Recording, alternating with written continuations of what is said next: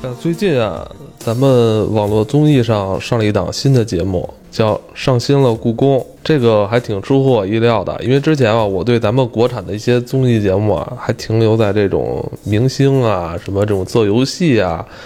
呃，这个层面。我突然发现，这个《上新了故宫》这档节目，呃，算是现目前来说咱们网络综艺上的清流，清流，是吧？清流，清流，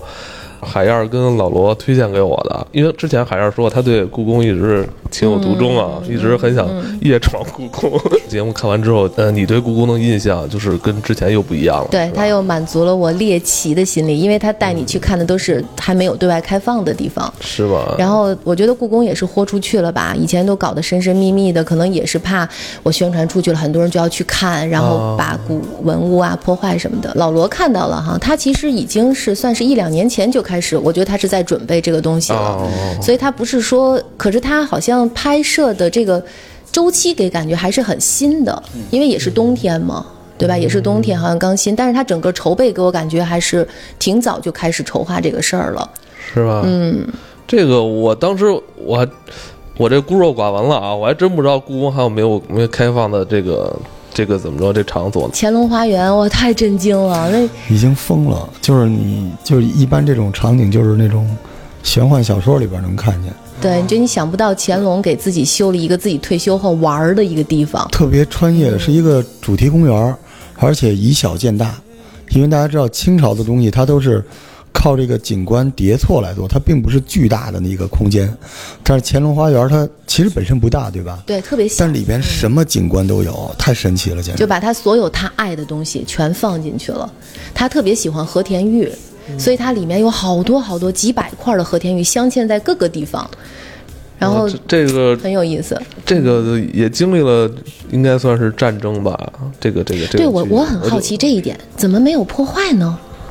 可能修复了吧？或者说不会不会，因为它里面那些东西真的是后天修不了的。哦，它只能是除尘，他们那个工作人员就是讲怎么除尘什么的。但是我我看的时候我就在想，哎，这个地方，但你想想整个故宫来说的嗯话，其实也没有遭到太多的破坏。呃，摆件儿还是有不啊少，摆件儿是的被遗失和破坏的。对对对对，就是说，当你但建筑冲到一个金库里边去的时候，即便这个金库的门是金的，但你主要也是拿里边的金子嘛。对对就是你现在看到的就剩下门窗了，对吧？就是其实乾隆花园里边应该还有几个镇国重器找不到了，比如说字画，有一些关键的字画，有一些就是咱们现在看清宫戏，经常能看见，就说乾隆啊把玩的那些东西，一个一个放在那个大玻璃匣子里的东西，那都找不着了。只是我们现在说的是，剩下的墙皮子上对那些门窗里边还有那么多和田玉，让人叹为观止。对，包括它那个家具都是檀香木的，就是从来没有想过能拿檀香木把整个屋子全都装修了装饰了。这它有一点特别神奇，就是乾隆喜欢竹子。大家知道竹子不是多贵的东西，而且竹子在北方，它因为这个温度、湿度的问题会爆掉，所以他用黄花梨木复刻了竹子的样子。 对，然后门窗看起来都是竹子，但其实是比竹子贵一万倍的木头 做的。对，哎我觉得那个时候能工巧匠也是真的都是匠人心思那种。哦我说那会儿你干不好就直接杀头，宁可食无肉，不可居无竹啊！看来咱们乾隆皇帝、乾隆爷还是挺风雅的哈。对，而且那些工匠很多都流传后呃流传下去了。是吧？其实我们说到这儿，再感叹一下吧，就是时代虽然发展，但是故宫整个这个团队还是挺棒的哈，与嗯时俱进。就这些年，故宫我在故宫修文物，嗯嗯，对。我在故宫某某某某某某，对很多这种综艺，包括这种呃纪录片儿，还有故宫的网店，不知道大家感不感兴趣？对，也很好玩。嗯东西超好超贵，就是你觉得一帮有抱负的年轻人，比我们小一两代的人，已经很早的就投入到故宫的这个文化的传承和创新里去。就是我身边有些朋友开始进入跟故宫有关系的这个产业公司了。啊，就之前跟我做那个档案的那个老崔，他跟我说他们公司就是围绕故宫做一些这种宣传啊、包装啊、新媒体的东西。可能十年前你就觉得。不可想象，觉得故宫它应该是一博物院，应该是国家级单位哈。呃，怎么说呢？与时开始 俱进了与时俱进，好像是说二零二零年会开开放是吗放对，对，啊，真是。其实嗯他肯定也是担心，因为它里面特别狭窄，是吧他可能游客去了也会要一些注意，因为他连上、哦他最后那个竹香馆都要走过一堆假山，弯弯绕才，它是没有没大门口是没有门的，哦， 嗯，我我在想能不能就是给它用什么玻璃啊、什么亚克力的这种透明板先给它包上， 然后人一从外边参观一下就不要再进去我了觉，得他不会让游客进去是吧的，？嗯，对对对，它第一个都是木质结构，对对，第二就是乾隆想模拟一种密室的感觉，嗯嗯嗯，所以它那个走廊都是一人的，特一人别的身位窄，而且很矮，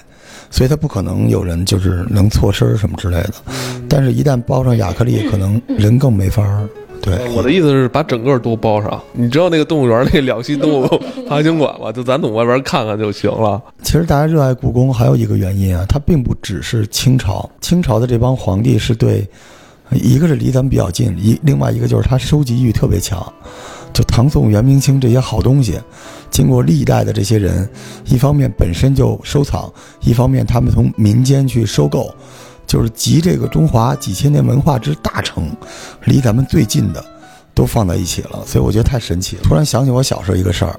我父亲原来不是外交部吗？嗯啊，当时认识故宫博物院的院长，有一次我说一块儿吃饭，问我去不去，然后我当时居然愚蠢到说我不去，没空。你当时多大？我那时候上中学了，青春期，正然后叛逆的时候。对，就叛逆家长说什么就但是我爸说，现在人家说了，你有没有兴趣，想做点什么？所以我说给我拿给我拿两张故宫的票吧。 我就如此的错过了故宫博物院的院长的邀请，就要了两张故宫的票。去当个志愿者嘛。现在很多人都都去竞哎，争，你说，当所以志时愿代在进步。者对啊，就我那个时代，当然我可能是落后青年啊，我那时候觉得故宫有什么呀？还没北海好呢，北海还有海呢。啊，但是你你你没发现现在文化这种东西嗯已经越来越是一个实实在在的东西了吗？对它已经不像我们原来我们的乐趣、学识，它不是，它就是我们生活中特别特别精华的一个东西，已经在那儿，而且它不光有流行性，它还有能量。所以我觉得这时代真的是在变。你你现在如果再跟我说，我多想重来一遍，我说给我来一个故宫的公主什么之类的，哎呦，美 美美死我了！故宫啊，那可是、对，你说让我看大门儿去也行啊。哎，你们我不知道你们知不知道，就是故宫是有图书馆的，啊而且故宫的这次上新了故宫就说了那说里它边有图书馆，你看到的所有你能看到的关于古画的解析，它的真品的复原都是所有的出版物里面无出其右的。啊但是那些东西有一些资料并不是在一般的这个网上或者书店里流通的，啊，对对对，有些东西是你到了故宫里边可以买，有些只能在那儿看，而且那里边什么东西都有，太神奇了。嗯，这次就是我看他那个这个上新了故宫，它里面两个固定的这个人嘛，就一个邓伦，一个周一围。周一围就是爱在那图书馆待着，嗯哦，我再给大家补充一冷僻知识啊，我不知道大家了不了解档案馆是什么东西啊？档案馆里的东西是你在网上绝对查不到的，百度是没有的。就是古代中国古代叫皇权不下县，就是皇上、中枢机构再牛，他也无权知道一个县里边发生的事情。所以咱们现在看中国古代的历史，最真实的都在县制上。就这个县制是由这个县官、县档案馆来管着。建国之后也是这样，比如你想查东城区，比如北新桥，呃，过去发生过什么事儿，你得去档案馆查，但是你得有介绍信。哦只，有两种，一种是学校的这个科研，一种是政府的文史，你才能进。故宫也是这样，所以其实你知道吗？很多故宫的一些古代的一些真实发生的事情，你必须有介绍信，你才能到故宫的档案馆里面去查。所以那里面有无数神奇的东西都在那里面，可以解密的东西。有事儿没事儿，比如你去到一个你喜欢的小城市，你去看看那个地儿的档案馆，那档案馆里能细到某年某月某天，艾文在门口踢了个狗，狗跑了或者咬了艾文都有，特别神奇。只还他有是那记这么无种。聊的事儿他吗是？那种就是呃老百姓，比如因为踢狗的事儿打了官司去了县官那儿，他才会有记录的，对不对？或者是你，或者是你这个呃，变得做了一件特别好的事儿，不一定是公方知道，就是你是网红，一个热点都有，但这些事情中央是没有的，史官是不记载这种事情的，对啊，所以限制是特别好玩的。就现在很多传说都是。这个所谓民间野史，其实反而是比官方修史更可靠，因为限制不能改，没有人有权限改，它就跟家谱一样，就都封起来了。所以故宫里边有一一百多箱子这种玩意儿，你不感兴趣吗？你知道以前就是北京有一个书店，我不知道这个书店还在不在了。这个书店叫中国书店，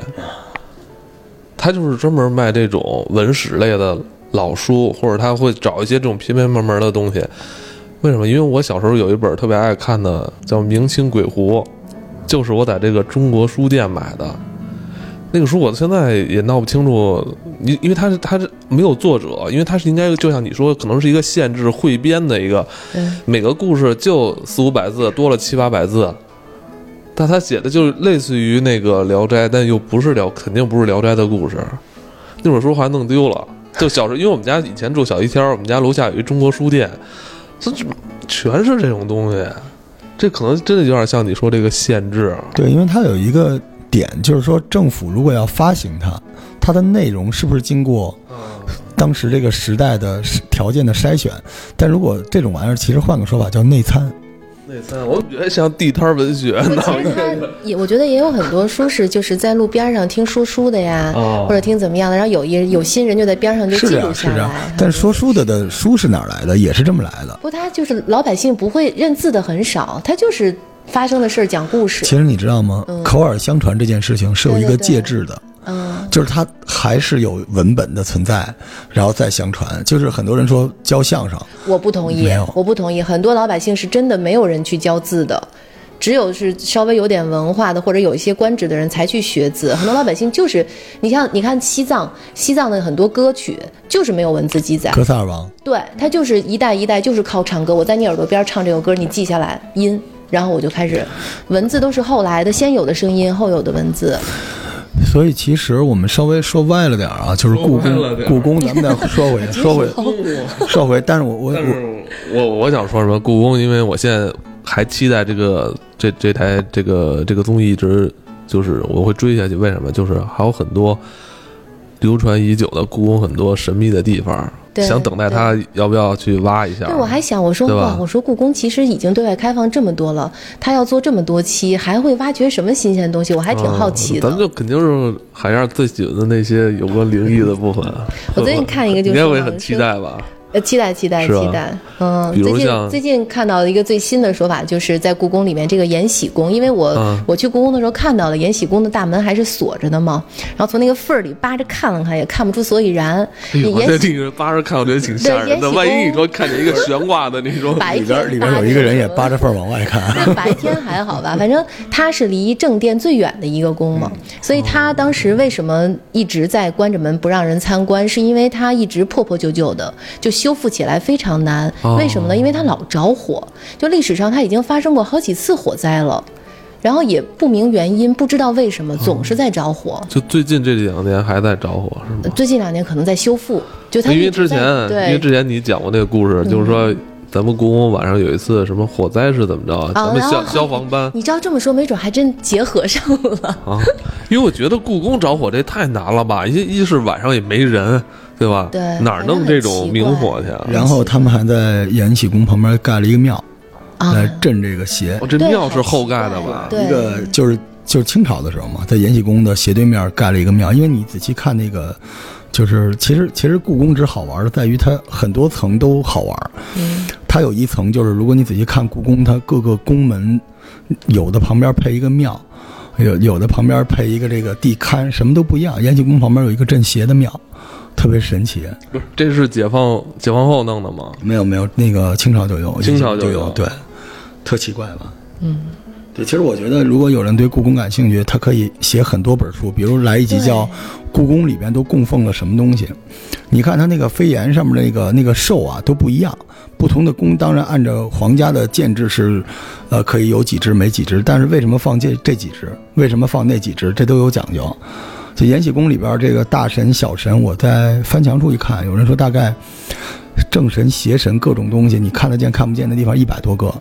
有的就压在一嗯个这个石玺下边，有的压在一个地方。哎，那你有没有研究过这些神就是来源于哪些宗教吗？还是嗯，哪个地区的文化？对，因为因为其实那个满满族还是萨满教嘛萨满，教对，他说萨满教加上后来就是黄教、喇嘛教，然后再加上这个佛教，几个东西都在一起，它跟当时这个宫的公主有关。比如说这个宫是一个汉人的妃子，那他可能就得来点这个汉族的；如果是蒙族的。他家蒙族的这个这个有拜火教的，也有萨满教的。哦如果满族就有，所以他们不断这像什么？像台湾的庙，就是各路神仙都挤挤一堂，大家挤着，挨个码好。 有一种说法，说是从周易的角度看，延禧宫是在艮，好像是，嗯，就是是艮还是什么？是火，它是那个火卦，所以它才会老着火。哦，就就是刚好从周易的那个八卦来看它的那个位置，也可能是赶上了吧。这好奇怪，反正有好多说法。嗯哦，你是说咱们把整个故宫的布局是吧？我我觉嗯得咱们古时候的人一直很讲究建筑的这个风水嘛，它在哪个位置该干什么，该盖什么东西，它都是有讲究的古人会喜欢摆沙盘，啊就是他认为故宫不是一个宫，是一个国，啊就是他可能用故宫里边的这个格局来模仿山川河流。就跟你在江苏，就是江南的那个庭院也是一样的，就像咱们现在北京也一样。为什么出去就北京好像少吧？北京有用外地名儿命名的路吗？没有，对。对吧？但你在其他地方就是什么广州路啊、北京路啊、南京路啊，而且它你看吧，北京路肯定在南京路的北边儿，就是他们希望这个城市每一个城市都是整个一个国家的微缩景观，特别好玩。故宫也是一样的，故宫其实是某种角度上的一个坛城，就是当时信奉这个萨满教、佛教也好什么之类的，他认为这个人间和天堂混合在一起，这宫该什么样就什么样。但是好玩之处在于，它和明朝的皇宫很像。从皇太极那一代开始，哦，他们就特别反感别人说自己是游牧民族我，觉得那样没文化了，对是吧，人家就是我们已经跟你们融合了嘛。所以你看他为什么那个有那么强的收集欲呢？是吧？就是我真的特别赞同这个，比如说被剪我了，比如说我住住别墅，开特斯拉，为什么？因为我有钱，我愿意。宋徽宗就是这种人，他所有的东西都很好，但是你也不觉得他的那个宫殿有多的奢华等等之类。满族不是，他没有这些东西。说难听点，有点像暴发户心理，我都要，全都是我的，而且我把他们都码起来，都要我真的全都有，而且你们过来，你们看，这就是我收集的。所以他们活着的时候住的地儿就是一博物馆，他有那个。所以其实清朝的宫殿为什么大家那么热爱，也是因为，而且一个也是因为离现在近，还有一个咱们不是之前也说乾隆吗？大哥太收集了，什么都要，所以咱们就也加上他那一代富，他也是有钱。从他那代开始 急转直下的，全都败光了。对，你去过台北的那个故宫吗？哦那那个跟咱们这边怎么样？因为我没去过。他主要那时候都运过去了嘛。就它整个的建筑呢，比咱们这儿小我觉得那边就别叫故宫了，就叫故宫博物馆。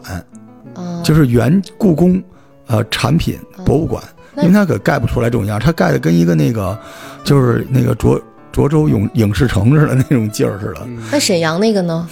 沈阳那个就是普瑞故宫，就是特那特沈阳应该是最早的，对吧？那是明朝最早建啊的。不不不，沈阳故宫不是，沈阳故宫是皇太极的，就是清初的，哦，对对就对，那个时候他们在那个地方，那沈阳故宫没什么珍宝，而且你一看盖的就不太像。就是它成名之前，就是 就是还没红的时候，创 业没整容的时候，他那张脸就在那儿，嗯，就是看着也还挺热闹的，但是那里边就有点儿游牧民族、东施效颦的那种感觉，哦，就但是很很辉煌，对，就是这那个大珍珠啊，一斗那么大，巨大个儿，皮球那么大珍珠，金砖就都什是么那个人工合成的吧？那个我反正你去的时候什么都大，真牛是吗牛逼， 就就沈阳就是那感觉，台北就是你觉得哇，就是你不觉得是宫，你觉得全是好东西。 对他那会儿拿走了好东西对，了它，实际上就像收藏馆一样了那种。对对对对。嗯对但我觉得咱们的就是北京这故宫实在是太好了，就嗯你站在里边，它主要里面故事，你各种地方都是点，都是故事，都很好玩儿。嗯因因为我我特别羡慕啊那些就是别说故宫了，就我那年拍婚纱照嘛，是在那个劳动人民文化宫，那那应该叫什么来 着？宫里那那叫什么来着？中山公园呃不是劳动人民文化宫的那那个他以以前的那个名字太庙吧，就是太庙，是吧？就是太庙。嗯我在那里拍的婚纱照嘛，但是那是随便进的嘛。然后它的主店旁边的那些，就是东西向那些店，就是有好多就是那种应该是国家单位啊，就一个屋子里边坐了七八个人，在相当这种于环境里面工作， 对啊，在那边儿我里边儿你明显看着也没有电脑，就是一些好多文本文毛书笔，毛笔写 字都，是算 盘。是吧就是他们趴着门缝儿看，里边还有电风扇呢。他们那个刷微博都是先用书法写下来，然后拍完了再发到微博上人。家可能就不可能人家没做，可能就是没做那这些有关互联网的东西啊。但我觉得特别经费有问题，特别羡慕人人家在那种地方，可能对于他们来说，二三十年也就是一眨眼时间，但是他可嗯能与外界就是真的不受不容易受到外界的干扰。对我不对特有同感，就是你进到故宫里边，你觉得它有自己的一个时间表，嗯，它好像很慢，而且它和前朝、清朝、明朝是连着的，都有就连接你一走进去，对吧你就对对对陷入了它的那个轨道，就你觉得每一变得棵特别树慢它都是有关联真的是真的。第二对期邓伦上了那个戏台，他不是有三层吗？他在最上层的时候，他就整就发现乾隆是可以在这儿俯瞰整个故宫全貌的。他就说：“他说这个皇上简直是。”那个感觉让他都油然而生那种，就这都是朕的，哦啊就那种感觉。然后他自己都觉得在上面挺感慨的。这真是要不是咱解放了是吧？咱们哪有机会进去啊是吧？对，嗯我觉得其实对它最好的呃回馈和热爱，就是我们多去探讨跟它有关的东西。嗯，就是我我我觉得挺遗憾的啊，就是咱们我不知道你们啊，就是咱们北京的孩子很少去故宫啊，可能就感觉你打过一次卡就不去了，而且有时候外地有朋友来说去故宫，你都觉得特土，故宫对长城一小的日时候好游，像真的没有对他有太多的感觉，就是后来可能一些清宫剧放的。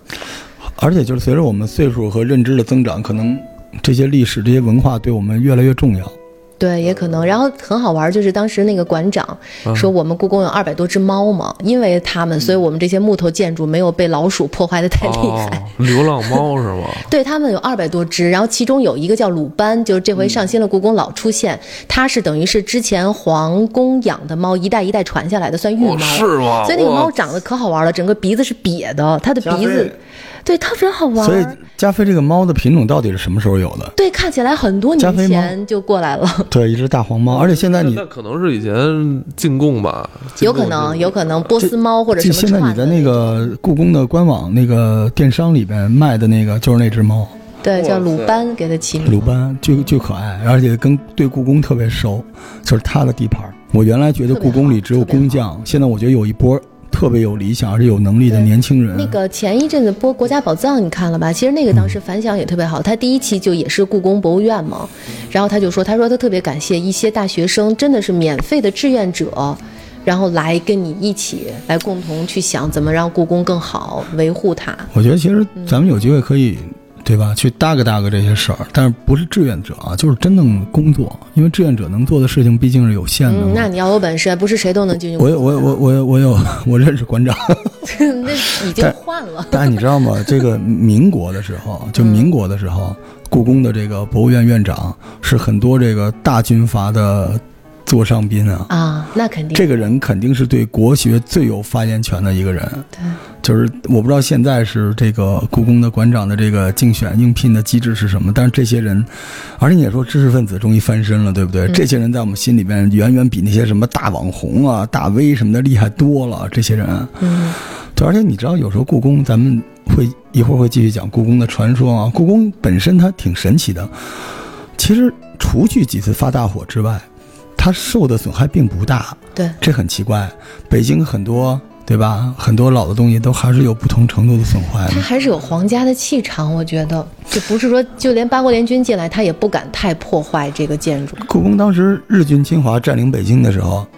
然后他们当时就是日本那边发的一个诏命，就是进宫之后所有的军队都要撤出去。还是很神奇，因为一般来说，你像拿破仑也好像英法这些百年战争也好，都是要洗劫对方皇宫的。对，但是那个时候，我觉得还有一个可能性，就那个时候，圆明园或者颐和园里有更多的财宝，就大家认为故宫可能相当于白宫，是一个办公场景。啊，政治机构。对政治机构，而且从那个时候来说，就是为什么我们在说现在重修畅春园、重修圆明园，因为更多的财宝后来就大规模都在那些地方了，所以他们可能就主要抢那些地儿。对这办公机构可能没怎么抢，但故宫确实受的损害不太大。但但是馆藏的东西，主要是之前就是抗战之前不是就给拉到台湾，拉到重庆去了。全世界各地到处都有。对，嗯，这个为什么没人拍个电影啊？拍了肯定也拍了，咱咱们可能还欧洲不不有一个你记得吗？还有那个乔治格鲁尼他们拍的，就是找各种二战的时候被纳粹对拿走的财宝。我觉得真应该拍一个电影。我看过这个纪录片儿，不是那个乾隆玉玺现在是在谁那儿呢？你记得不是吗说？找不着了吗？还是有，有还是能找着。可能是被私人收藏了，我觉得。这也是历史遗留问题了，因为也不是那么容易就解决的。我我我我看那个上新的故宫，我还有一点，其实我还产生了一些争论，就是他第二集的时候讲他们那个故宫博物院的工作人员怎么修复那个戏袍，嗯你看那块儿了吧？嗯，它就细到就是因为非常的难，它是金线，而且一个龙鳞，就是你上面是金色的，底下还有阴影，就那一点点黑是拿黑线重新给它描出来，就这么细。然后他就问他说：“你修这一块儿大概成本是多少？”他说：“我们一年六十万。”就修这个，呃然后当时我我我第一反应就是说，那为什么非要修？就把它保护好，让它不再破坏，然后就摆在这儿嗯，不好吗？但是人家说，那人家说为了。就是为了让你体现出还有修补的这个匠人的这个、这个技能，哦，我明白所以才去就是这么辛苦的去把它恢你知复道你知道这个是相当于历朝历代的史官的系统，啊。就是这一代的人，就每一代的人都在修补之前的东西，这是他们的一个，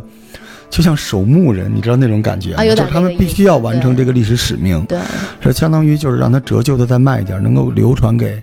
后代的人多一些原来的东西说，不而然且你这隔也是一个很高的一个技术。说这个都技术，如果你再不修补，就忘了，就没有了。就像那个油画儿修补油画儿，就这些好像都它都是一个一个技能一所以样。我们真的跟大家说，咱们多去去故故故宫吧，多转转，多去看看。或者挑人少时候去吧。啊，现在还真什么时候人少、啊？一 周一是闭馆。啊，周一 闭馆，我周二去呗。我怀疑他们拍的时候就是周一拍的， 一个人都没有。嗯多去看嗯看北京的小伙伴们，就是你数数，五六年没去过的，去一次哈那。你去过了吗？我我去了，我们老家亲戚比较多，我每来一个我就是一条线，就是那个雍和宫，然后南锣鼓巷啊，景山呃北海，然后呃北海景山故宫，我都得陪下这来旅。游团的路线不都是这对个？对对对对对，但你要说故宫的话，也那个故宫我是去过，但是十三陵我没去过。啊，你没有去过吗？对，啊，我去过，我去，你去过十吗？三陵我老去，啊你 老去，你们都老去，你们什么时候去啊没有因为！老去，因为十三陵开车比较好走，而且，呃，就是它比较有气场，对吧？嗯你还没到它那个收费的地方，你你你会先遇到几个陵陵寝，然后一直再往里边开才是它那个收费的地方，所以你就感觉说，哇，我到了清明朝的地盘儿。呃，明朝它长陵什么的，你去了吧？那个就明显破败了很多，就也没什么东西了。是十三陵稍微好一些，清朝的东西老老老做噩梦，啊。你去完以后做噩梦，会做噩梦，因为他要下去嘛，他要地宫哦啊。那时候是不是小孩儿不不太好去？小愿意他别别别别别别，可就是别可从别！科学的角度讲，它里面因为很潮湿嘛，然后又没有阳光阴气，我就是很小的时候上小学被我爸带去我的，我觉得我大概十年多都有阴影。因为小孩子他抵抗力低，从科学的角度。爱你的人儿来了，